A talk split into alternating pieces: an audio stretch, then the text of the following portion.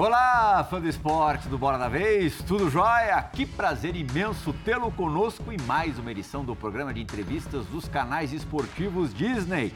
Bola da Vez no ar desde 1999.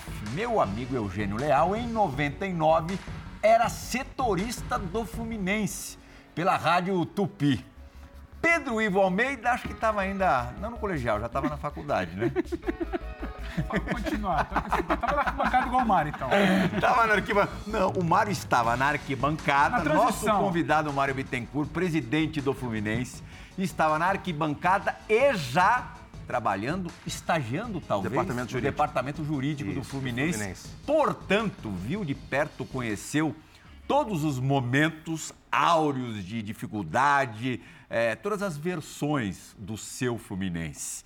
Eh, alguns anos depois passou a, a trabalhar no futebol, ganhou a alcunha de o advogado do Fluminense. Qualquer grande problema que qualquer pessoa tivesse, chama o advogado do Fluminense que ele resolve. Desde 2019 é o presidente do clube, a função, a patente mais alta do tricolor das, das Laranjeiras. Os últimos quatro campeonatos brasileiros, já está no segundo mandato, né? Nos últimos quatro campeonatos brasileiros, contando com o atual, é, faz uma campanha bastante digna, brigando lá na frente mesmo, chegou a ser terceiro colocado. E nos últimos dois estaduais do Rio, levantou a taça em cima do rival Flamengo. Mas a gente vai começar do maior sonho de todos os tricolores, Mário. Primeiro te agradecendo por ter vindo aqui ao Bola da Vez participar é, presencialmente conosco, é, que é conquistar a América. E está muito perto. É, já esteve até mais perto porque o Fluminense já alcançou uma decisão perdida para a LDU. Mas agora vocês estão a, a três passos: dois jogos semifinais com, com o Internacional e a decisão em jogo único. Do que, que você seria capaz de fazer para dar ao Fluminense o seu primeiro título de Copa Libertadores? Bom, Eugênio, Pedro, prazer estar aqui com vocês. É, bom, seria capaz, como torcedor, de fazer tudo. É, como presidente, estou fazendo o máximo, tudo que eu posso, para que a gente possa dar esse, esse título à nossa torcida, que é o nosso maior sonho. Acho que é a única taça que nos falta, né? É, ainda lá na nossa, na nossa sala de troféus, que agora está virando um museu. Depois a gente pode falar sobre isso. É, então, assim, a gente está com um trabalho muito sólido, como você falou, acreditando muito que a gente possa chegar, mas com todo respeito né, ao- aos nossos adversários, especialmente agora ao Internacional, que é também um gigante do futebol brasileiro, um clube que tem duas taças Libertadores. A gente define o confronto lá na casa deles, então a gente, com muito respeito, com muita humildade, a gente tem certeza que vai fazer uma grande semifinal com, com o Inter e a gente espera passar e, quem sabe, reparar, para mim, né, essa injustiça histórica do futebol, que é, primeiro, o Fluminense não ter uma taça Libertadores, depois de ter perdido uma final no Maracanã, é, num dia que a torcida fez, para mim, a festa mais bonita da história do estádio. Então, assim, eu acho que a gente, a gente merece esse título e está trabalhando para isso. Você acredita na coisa do, do destino é, dessa final? Coincidentemente, ser no Maracanã, o Fluminense tem uma chance grande de alcançá-la, né? Com todo o respeito ao Colorado, como você acabou de dizer, mas isso, isso passa pela tua cabeça? Tinha que ser dessa maneira? Eu, eu, eu acho que não é que tinha que ser, eu acho que se acontecer, a gente repara uma injustiça histórica. Assim, é, é, eu creio que a gente, a gente chega preparado, porque assim, eu poderia muito bem aqui dizer para você, ah, eu preparei esses três, quatro anos, né? mas assim, a gente também não sabia que a final ia ser no Maracanã e a gente se prepara todos os anos para dar uma solidez ao trabalho, que é o que você citou na sua fala inicial. A gente é, são quatro finais estaduais seguidas, que a gente não, não acontecia isso não sei há quantos anos. É, são todos os anos brigando no topo do Campeonato Brasileiro e três anos seguidos de Libertadores também. Nós estamos na nona participação da Libertadores e a terceira seguida nos últimos quatro anos. Então isso mostra que a gente Uma faz. hora vai, né? Exatamente. Então o que eu sempre digo para os torcedores quando me param na rua, e aí vamos ganhar esse ano? Eu digo, a gente está fazendo tudo para ganhar e acho que é o ano que a gente está. Depois de 2008, eu não tenho nenhuma dúvida que é o ano que a gente está mais preparado. teu pra gosto ganhar. de torcedor, você prefere esse time ou de 2008? Olha, o, o- Fred, por exemplo, né, ele, ele costuma dizer que esse time tem mais qualidade técnica que o que ele jogou em 2010 e etc. 2008. Eu acho que o time de 2008 era, era muito bom. É, acho que assim, difícil fazer esse comparativo. Eu acho que o time de 2008 tinha o Washington Coração Valente, Dodô, Conca, Thiago Silva, é, Thiago, assim, Neves. Thiago Neves, Thiago né? Era um time muito bom. É, e assim, já entrou para a história, apesar de não ter vencido a, a, a, Copa Libertadores, mas fez uma final magnífica. O Thiago fez três gols. E o nosso time atual também é um time muito qualificado. Assim, é, o que você pode fazer de comparativo é que eu posso garantir a você que o nosso investimento no time atual é muito menor do que aquele time. Aquele time, é, se trouxesse a valor presente hoje, custaria, sem dúvida alguma, acho que três ou quatro vezes mais do que custa o nosso time. Uhum. Porque o nosso time hoje tem muitos garotos de Xerém, enfim. Então, assim, eu acho que esse deveria ser o comparativo. Não especificamente quem joga mais bola, é, mas que esse time joga muita bola é, é, atual com um investimento menor. Pedro Ivo, podemos começar com o setorista? Por favor, pela ordem, pela hierarquia. Eugênio, por favor. Não vou falar é. mais idoso, mas mais experiente. Poxa, tá vendo o nível da coisa? É. Vamos lá, o, o, o Mário, você acabou de falar sobre isso, né? Sobre o investimento. E vale lembrar também que dessas participações o Fluminense ficou oito anos sem jogar Libertadores, né? De 2013 até 2021 voltou, são três participações seguidas e esse ano a melhor dessas últimas três. Tem segredo? Porque quando você pega o clube, o clube estava quase caindo para a segunda divisão, né? com muitas dívidas. Essas dívidas como é que estão hoje? É, e, e, qual é o segredo? Só para voltar no que o Plihal disse lá atrás, né? Quando eu comecei a ser setorista do Fluminense, eu entrei e o time estava na terceira divisão. E eu lembro que eu cobri a chegada do Marcão. Marcão veio do Bangu e o Marcão está lá até hoje. Pouco depois, acho que no ano seguinte, chegou o Paulo Angione. Foi, voltou, mas está lá até hoje. O Fred, que é de uma outra época, chegou mais tarde, mas está lá hoje. Essa identificação com o Fluminense tem a ver com esse sucesso? Sem dúvida alguma. Assim, a gente quando chegou, né, como você mesmo disse, 2019 a situação era muito crítica. Né? Nós não tínhamos só as dívidas, mas também quatro meses de salário CLT em atraso e oito meses de direito de imagem de jogadores. Então era uma situação muito, muito ruim.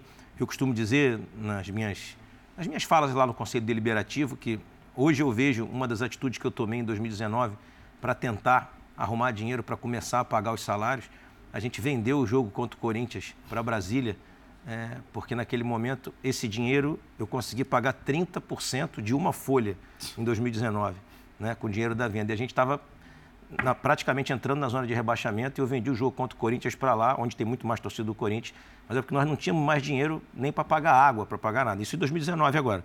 Né? E a gente ganhou o jogo de 1 a 0 o gol do Ganso, né? É, eu, eu falo para todo mundo que talvez tenha sido um, dos nossos maiores atos. Quando eu falo a gente, porque nós temos uma gestão com várias pessoas, eu não faço absolutamente nada sozinho. Né? Tem uma grande equipe muito boa, muito qualificada. E aí a, gente teve, eu digo, esse foi um dos maiores atos de coragem da gente, da gente ter, é, é, enfim, vendido aquele jogo para poder pagar alguma coisa aos funcionários, aos jogadores, para continuar sobrevivendo e ir para o jogo seguinte, senão a gente não tinha nem cons jogar o jogo seguinte. Então, eu acho assim, o segredo é, é Primeiro, a gente montou um comitê executivo de crise para poder atacar a dívida e os problemas que o clube tinha. É, e aí começamos a, assim, se a gente tivesse caído em 19, eu acho que a nossa situação teria tido uma dificuldade muito maior. Mas como a gente se manteve na primeira divisão, aí sim a gente começou a, a, conseguir desenvolver um trabalho justamente por uma equipe boa que a gente trouxe, não só de gestão da crise, da dívida.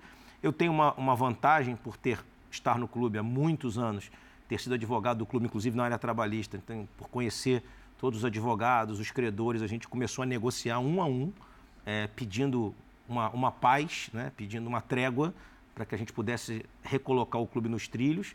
Então, assim, os credores foram compreensivos, assim, pela questão da credibilidade. Eu dizia, ó, eu vim aqui para fazer futebol primeiramente para pagar a dívida e recuperar o clube. E, obviamente, que somada a isso tudo, essa questão da identidade, eu trouxe alguns outros ex-jogadores também que estavam qualificados, não só porque eram ex-jogadores, mas ex-jogadores que se profissionalizaram, que fizeram curso, etc. Coloquei Xerém nas categorias de base, trouxe outros para o profissional, o caso do Marcão, é, que volta, na verdade, para o clube comigo, ele estava fora e volta. Né?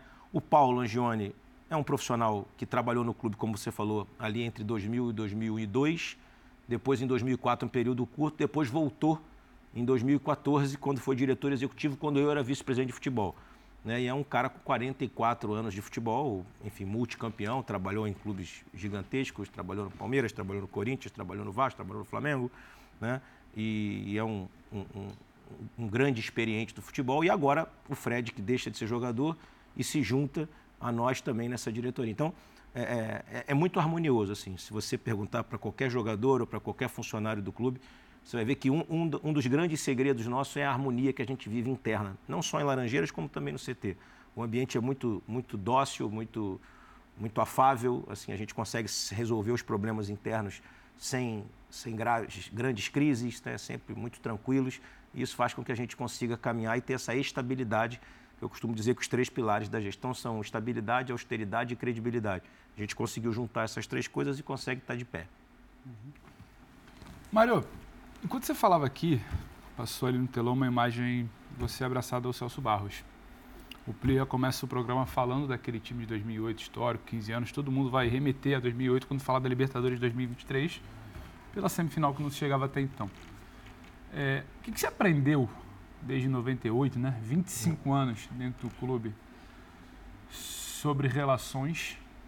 Qual é a sua relação hoje com o Celso, que na foto que aparece ali vocês muito afáveis, sorridentes, comemorando algo ali de política, que se aprende sobre relações. Foram eleitos juntos, né? Com Celso hoje. E como você definiria esse Fluminense de hoje? Porque você pegou o fundo do poço, você viveu Libertadores, você chamou de justiça histórica, 10 e 12 ali, um Fluminense rico, por patrocínio, por Celso, por Messiano Rio. E hoje, como seria esse Fluminense? Queria que você pudesse falar isso pra gente. Bom, na verdade, com relação à relação com o Celso, hoje a gente enfim, não tem uma relação, não se fala, mas também não o considero um, um, inimigo, nada disso. É um grande tricolor que contribuiu muito com o Fluminense. Nós tivemos as nossas desavenças políticas e, não diria nem políticas, porque fomos eleitos juntos, mas tivemos desavenças de gestão naquele momento ali, no início. Talvez... Tem a ver com que você fala de austeridade? Eu acho, eu acho que tem muito a ver com o seguinte, como você, você agora há pouco disse, um Fluminense rico, né? O Fluminense nunca foi rico naquele período. O Fluminense tinha um investimento direto no time de futebol, mas não fez nenhuma estrutura. Né? Então, tanto é que quando o investimento sai, o clube declina. E declina justamente porque não se preparou.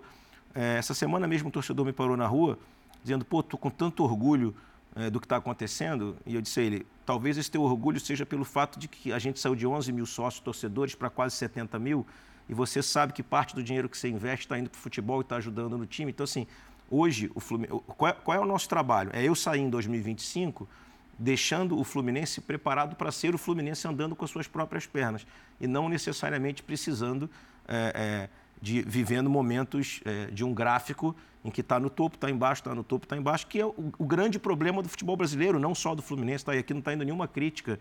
É, a gente tem que ser uhum. muito grato àquele momento em que teve o um investimento e a gente ganhou títulos. A gente, eu como torcedor e como presidente sou muito grato também.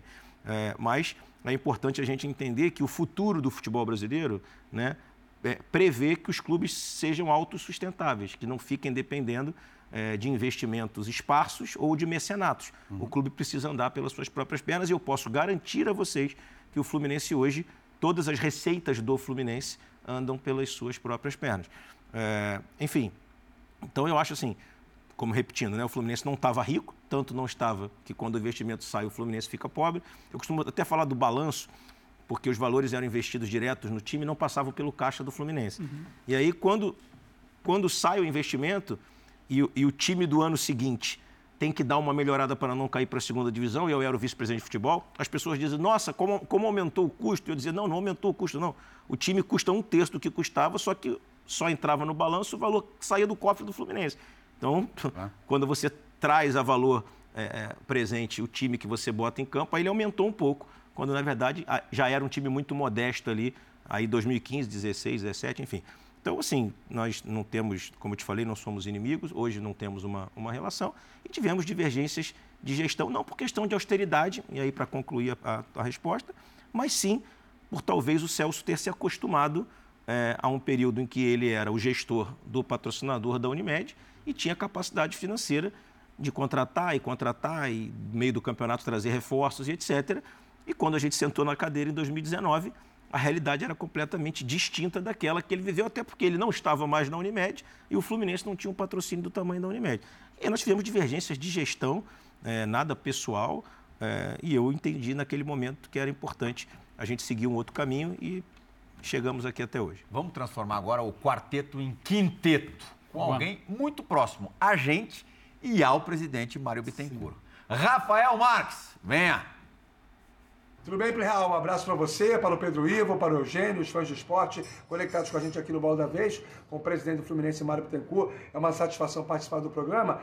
Eu conheço o Mário Bittencourt há tantos anos. E, presidente, me parece que uma coisa é muito debatida internamente no futebol é a necessidade de um grande clube sempre ter o seu estádio, né? O Fluminense tem um contrato com o Maracanã, tem a sua sede em Álvaro Chaves, Laranjeiras, do ponto de vista urbanístico, nem dá para ter jogo mais lá, e tem o CT na Barra da Tijuca passa pela sua cabeça, ainda dentro do seu mandato, pelo menos lançar a pedra fundamental para o Fluminense ter um estádio próprio? Isso é execuível? Isso é muito complexo? Que tipo de cenário sobre esse tema o senhor pode trazer para a torcida do Fluminense? Um abraço a todos.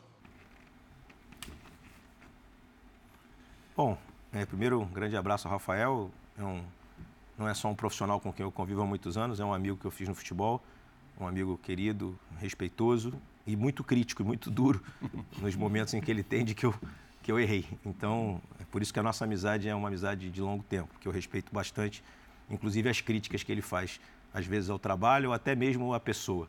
Né? Então, um grande amigo que eu fiz, prazer tê-lo aqui com a gente. É, com relação ao estádio, não é no momento um, um, projeto nosso. Nosso projeto é seguir no Maracanã junto do Flamengo. É, eu vou dizer uma coisa aqui, obviamente não estou é, dando nenhum recado ou atingindo ninguém, mas é muito claro para todo mundo que as construções dos estádios de futebol no Brasil acabam saindo por um preço muito maior é, do que se estima no início. As obras acabam custando às vezes até o dobro e que esses estádios normalmente é, não se pagam. É, eu tenho uma equipe muito boa financeira que logo no início da gestão fez esse estudo e é muito difícil que um estádio consiga se pagar no Brasil por questões é, não só é, é, de problemas do próprio país mesmo, questões tributárias, etc., como também porque você, para construir o estádio, tem que vender muitas cadeiras é, cativas, assim, perpétuas. Isso faz com que você diminua o público no estádio ao longo do tempo, você acaba tendo que partir para fazer show e etc. É, isso, assim, acho que as notícias são muito claras aí uhum. com relação aos clubes que têm estádio próprio, que construíram suas arenas, que passam por dificuldades.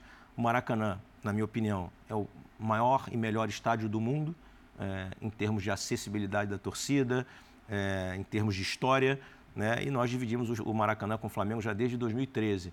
É, e é um estádio onde o Fluminense tem uma performance espetacular, que onde hoje a torcida do Fluminense tem a capacidade semanal de encher esse estádio. Né? Nós temos 68 mil sócios hoje, quase 69 mil sócios em dia. Fluminense e Olímpia, nós tivemos 50 mil sócios torcedores dentro do estádio. Isso foi o nosso recorde por enquanto, mas eu tenho certeza que vamos bater esse recorde. Então eu tenho certeza que dentro em breve o Maracanã ficará inclusive pequeno é, para a quantidade de sócios que a gente é, pretende atingir, que é na casa de 100 mil, 120 mil sócios, que é o nosso sonho e o nosso desejo. Eu acho que a gente está é, no caminho de conseguir, porque saímos de 11 mil para quase 70 mil. Então, hoje não passa pela nossa cabeça, isso não significa que a gente não possa mudar de ideia mais na frente, a gente não possa ter uma boa oportunidade, mas hoje não existe nem essa, nem essa oportunidade no Rio de Janeiro não existe nenhum terreno para isso, não existe viabilidade econômica, financeira e de espaço neste momento. Então a gente não, a gente trabalha sempre com os pés no chão. Nossa gestão sempre primeiro faz e depois fala, a gente nunca fala antes. Então não tem por que a gente iludir o torcedor. Estando São Januário, nesse momento, na hora que a gente está gravando essa entrevista, interditado, te incomoda menos o Vasco jogar no Maracanã? Na verdade, é, é, o Vasco jogar no Maracanã, ótimo você ter feito essa pergunta. O, o, Vasco jogar no Maracanã ou o Botafogo jogar no Maracanã não nos incomoda. A verdade não é essa. Assim, em nenhum momento Flamengo e Fluminense né, e o consórcio Maracanã impediram do Vasco jogar no Maracanã.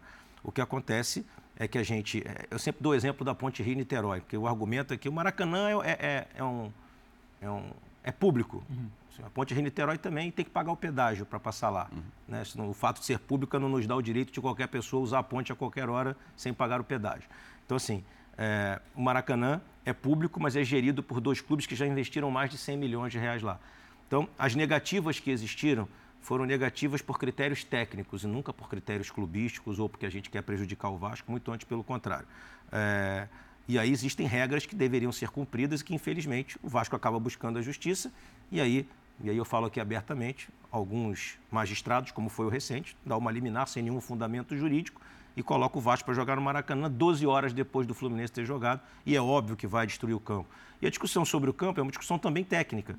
Quais são os campos que têm mais dificuldade de manutenção no Brasil? São os campos em que dois clubes jogam no mesmo estádio: Castelão, Maracanã e Mineirão. Né? Por exemplo, vamos usar o exemplo do Corinthians. O Corinthians joga em Itaquera, tem um gramado natural. O Corinthians às vezes fica 15 dias sem jogar em Itaquera. Se ele pegar dois jogos seguidos no Campeonato Brasileiro com jogos fora de casa, fica 15, talvez 18 dias sem jogar. E quando joga seguido, joga de 7 em 7, 8 em 8. Né? Fluminense e Flamengo jogam no Maracanã semanalmente. Então o, jogo, o estádio tem dois jogos por semana no mínimo, é, sem contar quando os, os dois clubes que gerem o estádio, nos últimos quatro anos, disputaram Libertadores, uhum. Copa do Brasil até as fases finais. Então, por méritos né, desportivos, então isso causa, obviamente, um problema no estádio. A nossa discussão é, passa a, a, a, ter uma conotação um pouco mais é, clubística, porque, infelizmente, e aí aqui vai uma, uma crítica construtiva, o Vasco, por vezes, usa isso como questão é, política diante da sua torcida. Para dizer, ah, o Vasco tem o direito, porque, assim. E, e discutir esse direito, com todo respeito, uhum. desportivo, não tem sentido, porque existe um contrato. Vou dar um exemplo para vocês. O Fluminense tem mais de 630 jogos a mais que o Vasco no Maracanã na sua história. O Fluminense jogou mais de 600 vezes que o Vasco no Maracanã. Quem tem mais direito de jogar no Maracanã? O Vasco ou o Fluminense? O Flamengo jogou perto de 800 jogos a mais do que o Vasco no Maracanã. E por quê? Porque o Vasco sempre teve São Januário como seu estádio, porque é o seu estádio, é um estádio belíssimo. E o Vasco fez opções, fez escolhas. Por que, que Vasco e Botafogo não fazem a gestão do Maracanã? Porque em 2013 não quiseram participar da licitação, porque o Botafogo joga no Engenhão, que também é um equipamento público.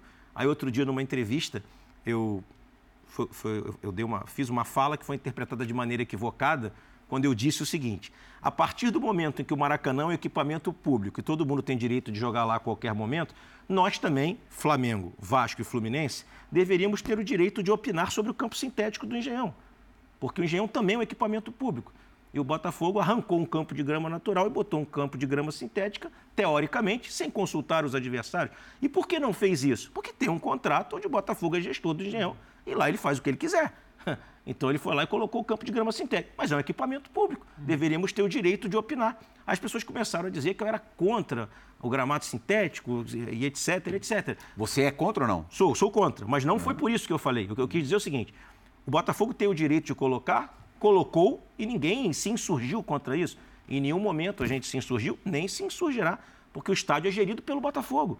A gente, quando aluga o Engenhão para jogar, a gente joga lá com os escudos do Botafogo, com a arquibancada pintada com as cores do Botafogo. E o Engenhão é um equipamento público, é da Prefeitura do Rio de Janeiro.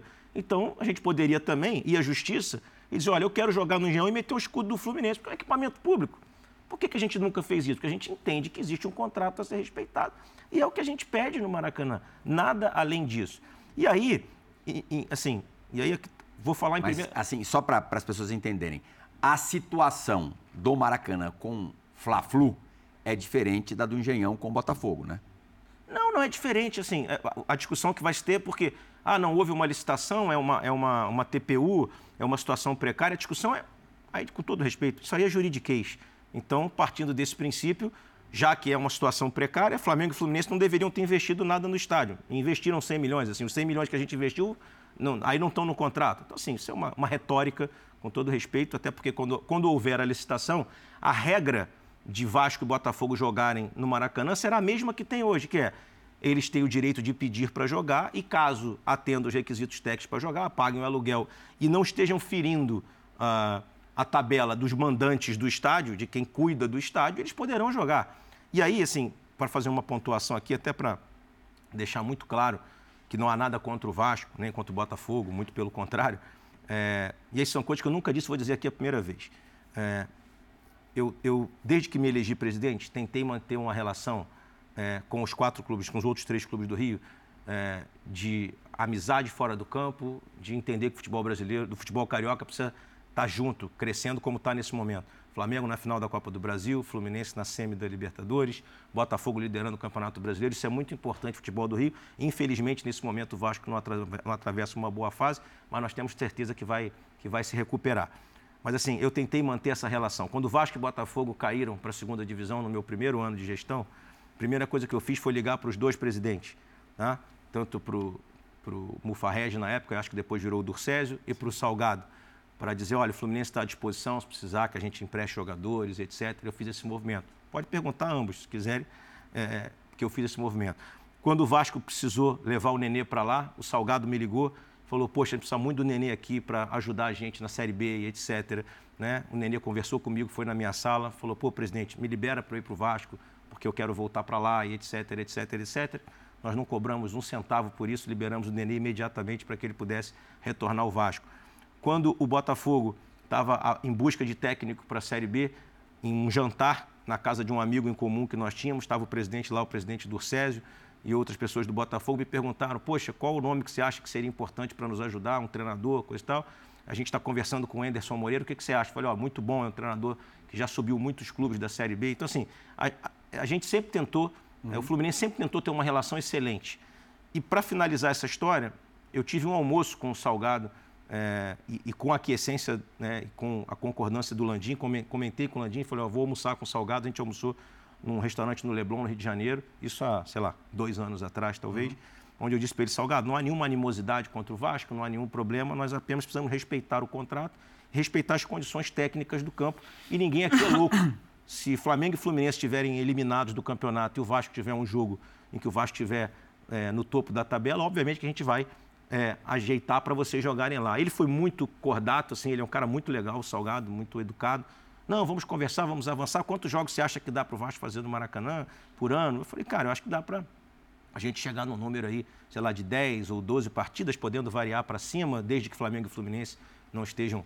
Enfim, a gente pode também conversar com o Botafogo para usar o Engenhão. E a conversa caminhou uhum. é, num sentido de que a gente poderia avançar no futuro para isso. Né? Até que nós tivemos um encontro coincidente na CBF, eu, Landim e o Osório, né, que é vice-presidente do Vasco, e aí, nesse dia, nós colocamos duas datas à disposição do Vasco, isso na Série B do ano passado, né, um jogo contra o Guarani e um outro jogo que eu não me recordo, quando ele nos disse assim: esse jogo não é maracanizável. Aí eu falei: como assim o jogo não é maracanizável? Ele falou: não, a gente quer jogar jogos maracanizáveis, jogos não maracanizáveis a gente joga em São Januário. Aí eu falei: ah, entendi então o conceito. A gente se arrebenta lá na pandemia, segurou o estádio na pandemia, a gente joga quarta-feira de noite jogos do Campeonato Estadual que são deficitários, a gente custeia o estádio. Aí você fica jogando em São Januário nos jogos que você acha que você vai ter prejuízo no Maracanã.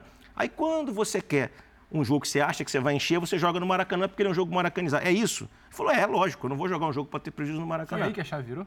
Não, a chave não virou aí, não. Aí, aí se, se, se concretizou na nossa cabeça o fato de que nós somos os gestores do estádio, passamos todas as agruras para manter o estádio de pé. Aliás, o Maracanã só está aí sendo utilizado e funcionando porque tem dois clubes que ficaram no Maracanã durante esse período todo jogando, porque se o Botafogo jogasse São Januário, no, no Engenhão, o Vasco São Januário, e Flamengo e Fluminense jogassem em outro estádio, o Maracanã talvez tivesse virado um, uma outra coisa. Né? Então, assim, pós-Copa do Mundo, Flamengo e Fluminense mantiveram o estádio de pé que é o estádio mais famoso do mundo, mas que aqui também não é uma crítica, mas é uma constatação, é, o Vasco é, optou em jogar uma Libertadores da América inteira em 98 em São Januário. Jogou contra Grêmio, contra Cruzeiro, jogou a final, contra River Plate, jogou a final lá. Jogou a final contra o São Caetano em São Januário. Só foi para o Maracanã depois porque a grade é, é, desabou. Então, assim, como outro dia eu fui criticado pelo 90-10. Ah, não, você fez 90-10 no clássico. Quem inventou o 90-10 de clássico no Rio de Janeiro foi o Vasco. Assim, o, a, o primeiro clássico 90-10 de torcida no Rio de Janeiro é 1995, Vasco e Fluminense. O Vasco mandou o jogo São Januário e meteu 10% da nossa torcida lá. É, é, o primeiro clássico na história de 90-10 no Rio de Janeiro. Então, quem criou a regra de 90-10 foi o Vasco. E aí virou uma regra do Campeonato Brasileiro, só para vocês saberem, uhum. justamente porque o Vasco passou a jogar os clássicos São Januário.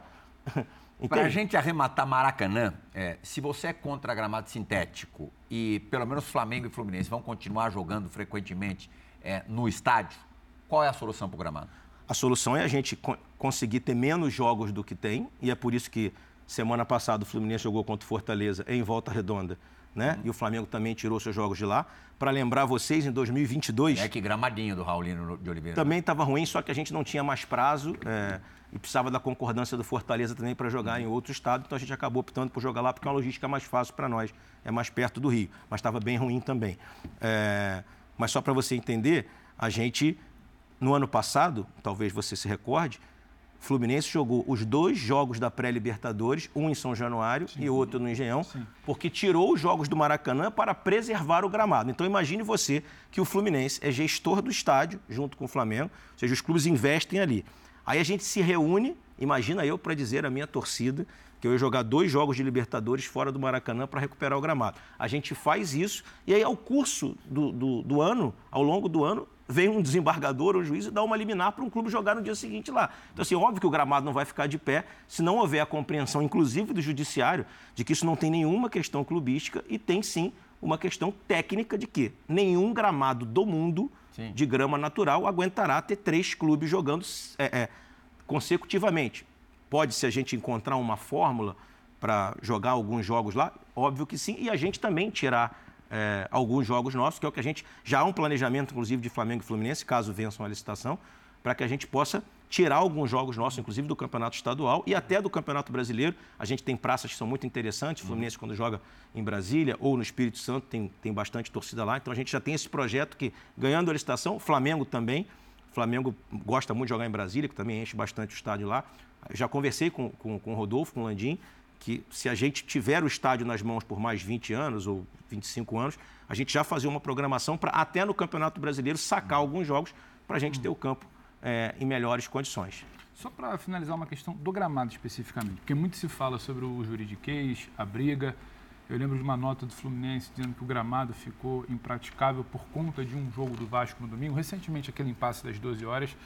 É, e conversando com responsáveis técnicos que fazem manutenção de gramado, de Maracanã e de outros estádios, eles dividiram assim uma situação. O gramado é problemático, pelo que você já repetiu, pelo que já falou, pelo excesso de uso. Mas tem solução. A solução é investimento, mas a gente entende que Flamengo e Fluminense não quiseram fazer um investimento maior nesse gramado ali naquela janela de dezembro e janeiro, porque ainda não são os responsáveis definitivos. Tem sempre a TPU e renove, renove. A gente está vivendo de renovação há muito tempo. É uhum. É outro problema público. A gente não tem uma licitação como tem, por exemplo, o Engenhão, de 2007, uhum. de quase 30 anos. Uhum. Sempre renovação de TPU. Em algum momento foi discutido, sentado, você e o Landim, tem um desenho aqui, mas custa tanto. Não vamos fazer porque ainda não é nosso, vamos fazer quando for nosso, de fato, por mais anos, por décadas ou realmente não tem solução, ou a solução seria um investimento maior que não dá para ser feito agora? Você falou em 100 milhões no Maracanã, não foi tudo em gramado, imagina.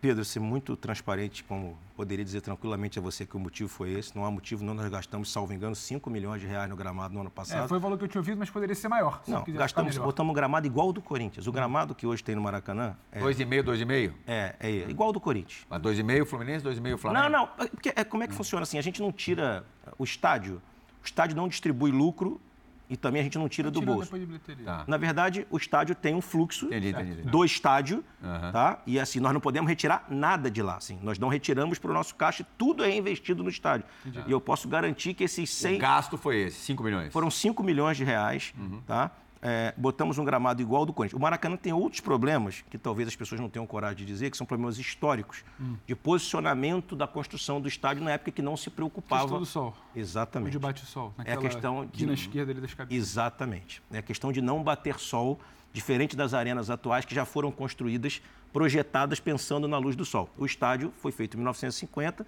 e não se. Assim, a grama era. A cobertura era outra também. A cobertura era outra. Então, assim, tudo isso afeta na manutenção do gramado. Então, o que os nossos engenheiros agrônomos nos dizem lá é a melhor coisa para recuperar esse gramado é ter uma quantidade de jogos menor em razão de uhum. todas as questões é, é, técnicas e climáticas que envolvem a situação. Ele já foi o seu centroavante, já te deu muitas alegrias e hoje é o seu braço direito, seu parceiro mais próximo. Vai participar do Bola da Vez também, Fred. Fala, meus amigos aí do Bola da Vez, Plihal, sou seu fã, você sabe disso. Estou lhe devendo um, um programa aí com vocês, mas espero o quanto antes aí participar, meu amigo. Vocês estão contando aí com a presença do nosso presidente Mário Bittencourt e eu gostaria de fazer algumas perguntas para ele, né? Presidente, o que que o senhor acha desses movimentos aí das SAFs aqui no Brasil, o que, que você pensa sobre isso. Gostaria de saber também, nós que sofremos tanto assédios, né, nós os clubes brasileiros e nós que somos escola aí de, de grandes jogadores, né, a gente revela muito, sobre o espelhamento do calendário brasileiro para o europeu, para a gente não ter perdas importantes no meio das nossas competições é, para o futebol europeu, né, que vem aqui e, e com assédio muito grande e acaba tirando muitos jogadores. Nós estamos acompanhando o tanto que você está sofrendo e está relutando para segurar jogadores importantes aqui no Fluminense. Nós estamos no, no meio de duas competições muito importantes. E a terceira, um pouco mais importante do que essas perguntas, eu queria saber quem que você gosta mais. Quem é mais jogador? Messi ou Maradona e por quê? um beijo. Bom programa para vocês aí. Eu tô aqui de casa curtindo. Eu vou estar tá curtindo aí vocês. Ah, essa última pergunta deve ser uma discussão recorrente entre vocês, né? Pelo jeito. Sim, sim. Vou deixar ela para o final. É. Bom, com relação Meu palpite, a... você é maradoniano. Só palpite, mas é. responda as outras duas são mais importantes. É. É, enfim, primeiro sobre as SAFs, eu acho que é um movimento ainda é, muito recente no futebol brasileiro. Quando as pessoas me perguntam, eu digo, a SAF, eu vou usar uma palavra aqui que as pessoas vão falar, pô, que loucura. A SAF, é um conduíte, é uma forma de você fazer uma gestão. Pode ser boa ou pode ser ruim. Sim. Existem instituições no Brasil que são associativas, estou falando de clube de futebol não, estou falando inclusive no geral. Existem associações do Brasil, fundações e etc., que são muito bem geridas e empresas que quebram. E vice-versa. A empresas... gente já está percebendo isso no futebol. Existem Sim. SAFs e SAFs. Exa exatamente. Então, assim, é. não vou falar de nenhuma específica. Acho que é o que me preocupa na SAF com o controle, com venda do controle do clube, é porque uh, a gênese do futebol é a paixão. Uhum. Né? E se você quiser. E eu, e, eu, e eu digo o seguinte: eu acho que elas tendem muito a dar mais certo em clubes que não têm grandes torcidas, uhum. não têm cobrança, não têm expectativa é, de conquistas e etc. Então, clubes menores, estruturados e, e que se transformam em SAF vão ter uma visibilidade externa, assim, dizer, está dando certo. E clubes de paixão, clubes de torcidas gigantes, você vai ter sempre a dúvida é, se governar o clube como uma empresa fria que só olha para os números não vai de encontro com aquilo que é o princípio básico do futebol, que é o sujeito ser apaixonado. Foi a primeira pergunta que você me fez, o que, que você faria é, como torcedor ou como presidente para o seu clube ser campeão a da Libertadores? A insensibilidade das Exato. SAFs te deu o teu goleiro, né? É, Claramente, o Fábio saiu do Cruzeiro. Exatamente. É, pela coisa ter sido tratada apenas e tão somente como negócio.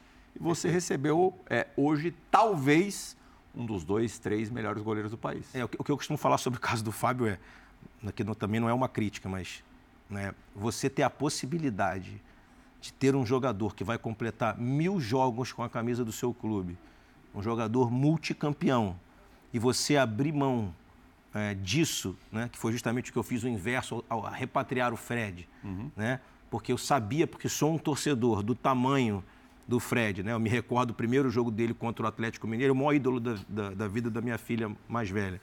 Ela tinha seis para sete anos de idade. Quando o primeiro jogo dele com a camisa do Atlético Mineiro, pós sair do Fluminense, ela viu ele na televisão com a camisa do Atlético, ela falou: "Pai, como assim? A gente agora a gente vai ter que torcer para o Atlético Mineiro?"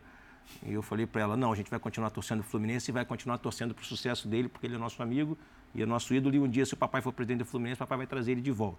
Então assim, óbvio que o Fred já voltou para casa numa idade avançada, né? Logo em seguida teve o problema que ele teve no olho e etc. E mesmo assim performou, porque a gente teve paciência, cuidado e carinho com o ídolo. Né? Que é algo que a gente faz no Fluminense, pelo menos nessa atual gestão. Né? A gente, inclusive, lançou agora um projeto que é o Flu Legends, é, onde os jogadores do elenco atual retiram um pedaço do seu salário para ajudar jogadores do passado. O Fluminense só existe por causa desses caras, né? E o Cruzeiro, e o Atlético, e o Vasco, todo mundo. Né? É como se o Vasco, é, é, é enfim, é, renegasse o Roberto Dinamite, né? o Flamengo, o Zico. Então, assim, a gente não pode fazer isso, por isso que eu falo da paixão e a insensibilidade, às vezes, uhum. do mais não. A gente não está dizendo que é, é, não existem modelos que a gente acredite. Eu acredito no modelo sendo SAF ou não, com venda minoritária, assim, de cotas, de ações, para que a gente possa ter um investimento, mas que o clube e a torcida continuem mandando nessa paixão. Uhum. Calendário. Vamos dar uma corrida para a gente conseguir abordar outros temas também. É, igualar o calendário ao, ao, ao europeu. É isso. É, é, eu acho que o que o Fred falou sobre venda de jogadores, nossa grande dificuldade é que os calendários são descasados. Só para aproveitar pelo tempo, se você puder comparar Luiz Henrique e André.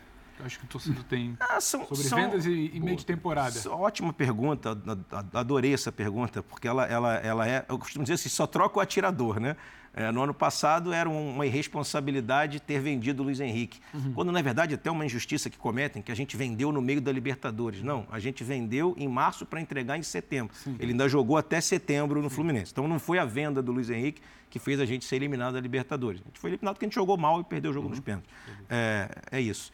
E a venda do André agora é um outro momento do clube onde a gente está mais capitalizado, a gente está com mais condições financeiras. Teve proposta do Liverpool mesmo? 30 Na verdade, não teve proposta. É assim, acho que vocês são jornalistas né, de muitos anos, sabem como funciona. Um clube sempre pergunta se você quer vender o jogador. Então, é uma sondagem. A resposta que o Fluminense deu foi: antes do final do ano, a gente não vende e não entrega. Uhum. Aliás, a gente até vende, mas só entrega no ano que vem. Né? É, mas vender e entregar agora sem nenhuma chance. Uhum. O que eles nos responderam foi: não vou botar proposta no papel porque nós queremos o jogador neste exato momento. Uhum. Aí o representante do atleta falou: ó, se eles fossem botar no papel, acredito que eles fossem chegar a um valor de 30 milhões de euros. Mas é um acredito que. É, e é uma sondagem. O Liverpool nunca apresentou, virou e falou: temos aqui para vocês. Não, não apresentou justamente por. Entendi. Sendo, teve e os representantes do André não forçaram a barra em nenhum momento? Em nenhum momento. Aí, assim, é. há um acordo entre nós, com o jogador e com o representante, de que ele ficaria até o final do ano e eles cumprem, é assim, integralmente e, e com a maior tranquilidade. Não cumprem ah, mudamos de ideia. Não, o que eles fazem é o trabalho de representante do atleta, que é toda sondagem que chega, eles comunicam ao Fluminense. No caso do Liverpool, eu vou até mais além. O diretor executivo do Liverpool entrou em contato, inclusive, diretamente comigo. Uhum. Tá? E eu respondi a ele, meu amigo, a gente não vende o jogador agora e não entrega agora. Se você quiser comprar agora para levar em janeiro, a gente pode começar a conversar. Né? Ou se você quiser, espera até dezembro para a gente falar em dezembro. E ele falou, não quero mais tocar no assunto, porque eu já entendi que o jogador não vai agora. Uhum. Maradona ou Messi? Maradona. E aí, o Fred te... é Messi? O Fred é Messi, doente. É que a gente tem, às vezes, de madrugada, ele não tem dificuldade para dormir, eu também, a gente fica trocando WhatsApp, ele fica fazendo comparativos. Aí ele fica, é, Edmundo ou não sei quem, Maradona ou Messi, Zico ou não sei quem, Mas né? Você é suspeito de falar do Edmundo. Não, sou porque é meu amigo, né? Eu sempre voto no Edmundo. É, mas o, o, o Maradona, Maradona, só expliquei para ele o motivo. Por quê? Porque eu entendo que existem alguns jogadores que mudam a história de um país, de uma Copa do Mundo e de um clube de futebol. E o Maradona conseguiu ganhar uma Copa do Mundo em 86 com um time que era bem limitado da Argentina e ele carregou aquela Copa nas costas e transformou o Napoli é, num gigante de futebol italiano também por ser o Maradona. O Messi é maravilhoso, um gênio do futebol, mas só jogou em grandes equipes, tecnicamente falando. E o Maradona nem sempre, e é por isso que eu acho. E o pai dele, seu Juarez, é maradoniano que nem eu. É, e é por isso que ele faz essa provocação, essa porque ele fala, ah, você e meu pai são velhos, coisa e tal, mas o Fred tem a minha idade. É, Mário, Diniz, por que da aposta? No momento que a carreira dele não estava brilhante, ele vinha de trabalhos ruins antes do Fluminense, a divisão com a seleção brasileira e a ideia, o que se chama de dinizismo. Você imagina que possa ser abraçada pelo Fluminense, mesmo num dia que ele não estiver mais lá? Bom, Eugênio, assim, com relação à escolha, quando ele saiu em 2019, esse também foi um dos motivos das minhas divergências de gestão com o Celso. Né? O Celso, naquele momento, cuidava do futebol e queria a saída do Fernando e acabou efetivando ela. Eu era contra, porque eu entendia que o trabalho era bom, o resultado não estava aparecendo, mas o trabalho era bom. E a gente precisa tentar se afastar da cultura resultadista do futebol brasileiro eu digo isso porque 100% dos treinadores que são demitidos normalmente são demitidos com mais de 50% de aproveitamento. Ou seja, o todo tem mais de 50%, aí tem 3, 4 derrotas e se manda embora pelo aquele final ali. Mas na verdade não se soma o restante. Então isso é uma coisa que eu tento lutar contra isso. Não significa que um dia eu não vá fazer diferente. Mas, porque o futebol tem pressão, tem uma série de coisas. E às vezes o próprio treinador chega para você e fala: eu não consigo mais extrair nada desse grupo. Já aconteceu eu não consigo mais tirar nada. Aí o cara vai embora porque às vezes perde o grupo, enfim, tem vários motivos.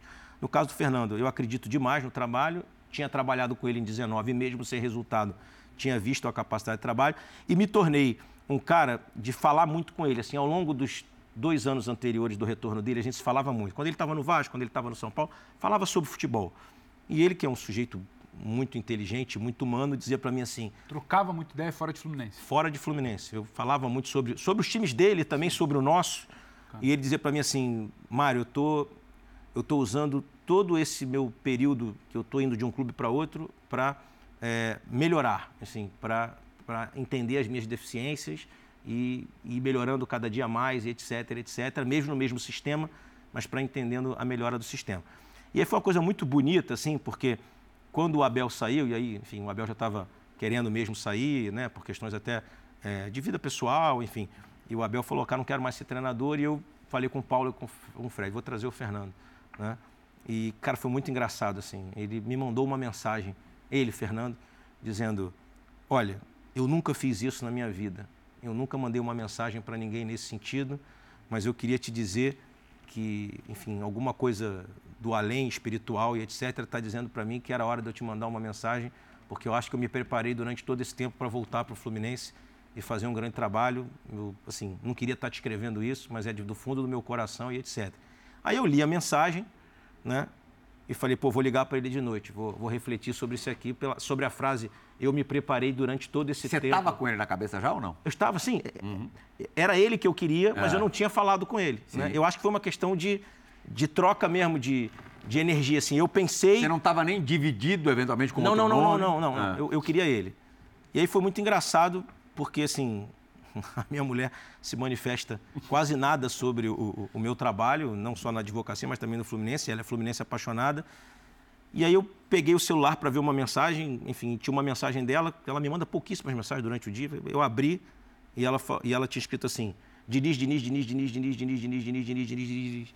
Aí eu liguei para ela e falei. Aí você não foi contra o destino. Aí eu falei assim: o que, que é isso? Assim, ela falou: Cara, eu estava no quarto outro dia, em cima, e você estava conversando com seu irmão, tomando cerveja na minha casa, fazendo um churrasco, e eu, eu ouvi você dizendo para o seu irmão que você tinha um sonho de trazer o Fernando de volta, porque você acha que aquele trabalho de 2019 era incompleto e que o seu coração, durante todos esses anos, quis o Fernando de volta e você não teve oportunidade de trazer. Então, cara, essa é a grande oportunidade. Segue seu coração, porque você é um cara que segue seu coração em tudo. Então, siga seu coração e traga o Fernando Diniz de volta, cara. Faz isso. Vai, vai no seu coração. Não precisou nem do resto do dia para pensar. Aí eu liguei para ele e falei isso para ele. Falei, é. pô, cara, você me mandou a mensagem, eu abri meu celular, tinha uma mensagem da minha mulher dizendo Diniz, Diniz, Diniz, Quase Diniz. história de amor. Então, assim, cara, não tem como. Vou falar em história de amor. Você, você, não... Agora, nesse instante, você está dividindo. Tá com ciúme. O Fernando Diniz com, com a seleção brasileira. Agora você está sentindo na pele. Tá dando um pouquinho de ciúme? Não, de jeito nenhum. Foi, foi, foi, algo, foi algo estruturado, assim. A gente recebeu a sondagem primeiro e aí fez uma reunião interna no sentido de que a gente só, ele só aceitaria o convite se não saísse do Fluminense e se não prejudicasse o Fluminense. Se a gente conseguisse montar uma fórmula. É, e aí o presidente Edinaldo também foi muito correto conosco, disse que seria somente nas datas FIFA, que ele precisaria trabalhar, que ele não precisaria Quem dar... Quem falou primeiro com você, o Diniz ou o Edinaldo? Não, não, não. O, Ed, o presidente Edinaldo foi é. de, uma, de uma correção, de uma elegância é, que, assim, poucas vezes eu vi é, no futebol. É, ele, ele, esperou passar o jogo do esporte em cristal, a gente se classificou. Ele mandou uma mensagem para mim dizendo: preciso falar uma coisa muito importante com, com, você sobre os destinos do futebol brasileiro. E aí eu liguei para ele no dia seguinte, falei: presidente, o que, que eu posso lhe ajudar? Ele falou: eu queria muito conversar com você sobre o Diniz. Esperei passar a classificação, porque eu não queria nem atrapalhar a sua cabeça nesse sentido. Mas o que, que você acha? E aí a gente foi conversar pessoalmente, então foi um contato CBF, presidente CBF, presidente do Fluminense, não teve nenhum intermediário os representantes do Fernando Diniz sequer participaram, tá? Só para você entender assim, sequer participaram das reuniões, uhum. de nada. Foi Fluminense e CBF. Aí eu comuniquei ao Fernando, né? Foi no jogo contra. Depois de um jogo de domingo? Não, a mensagem que ele me mandou foi no jogo do Esporte Cristal.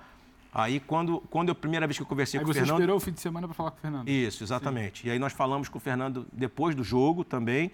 E aí fomos à CBF e o Fernando foi muito claro com, com o presidente Edinaldo. Falou: ó, eu não farei nada que atrapalhará o trabalho no Fluminense, eu só aceito se eu puder permanecer no uhum. Fluminense. Ele até falou uma frase que ele fala, às vezes nas entrevistas: a minha seleção é o Fluminense. Uhum. É, e se a gente conseguir montar um modelo que não atrapalhe a seleção brasileira e preserve o Fluminense, eu topo. E aí foi assim. E aí hoje ele é o treinador da seleção. E para o futuro, o dinizismo? Só, só, ah, eu esqueci só... de responder. É, é. Na verdade, é, para completar a pergunta sobre o futuro do dinizismo, vai ter a última pergunta gravada de um grande tricolor, um grande músico, Carlinhos Vergueiro, que também está preocupado com essa história. Não com agora, ele está preocupado lá na frente. Não é isso, Carlinhos? Mário, é um prazer muito grande estar participando do Bola da Vez. Espero que você esteja gostando, assim como eu estou gostando do Fluminense. E espero que ele continue me dando mais alegrias ainda, se, se tudo correr bem, a Libertadores. E eu queria saber se o Diniz, acabando o vínculo dele com a seleção, se ele vai continuar. Eu espero que você tenha essa resposta. Eu sei que é difícil, mas eu torço para que ele continue. Um grande abraço e tudo de bom. Ah, o Mário é Antelote Futebol Clube. Eu sou. Mas até para responder ao Eugênio também, você acha que independentemente do Diniz estar no futuro no Fluminense, o dinizismo vai permanecer? Olha, Plihal, eu acho assim, é, é, as pessoas olham o trabalho do Fernando com uma complexidade, às vezes, né, que quem está dentro é, não tem essa complexidade toda. O Fernando trabalha muito é, é, o jogador, né, ele trabalha muito melhorar o jogador individualmente.